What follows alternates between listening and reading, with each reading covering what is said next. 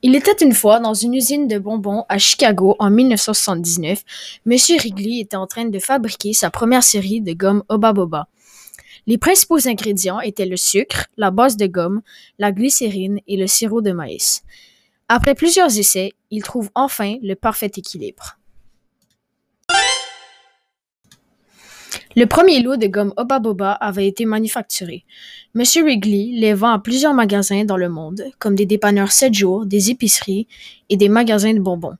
Tout le monde est excité de mâcher cette nouvelle gomme. Un matin, un homme appelé Jean avait oublié de se brosser les dents et a décidé d'aller s'acheter de la gomme pour rafraîchir son haleine avant le travail. Il va au dépanneur 7 jours sur le coin de la première avenue et Beaubien et s'achète un paquet de gomme Oba Boba. Il mâche la gomme et quand il arrive devant le magasin Apple où il travaille, il crache la gomme par terre.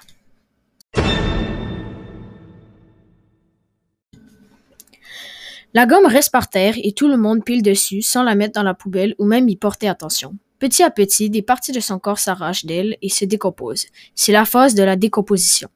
Un jour, il y a eu du vent et la gomme s'est envolée dans l'océan. Dans l'océan, elle rencontre une bouteille de plastique nommée Dasani. La gomme lui demande comment elle s'est rendue ici, et la bouteille lui dit que quelqu'un l'a lancée dans l'océan quand elle avait fini de la boire. La gomme se promène et elle se fait avaler par une tortue.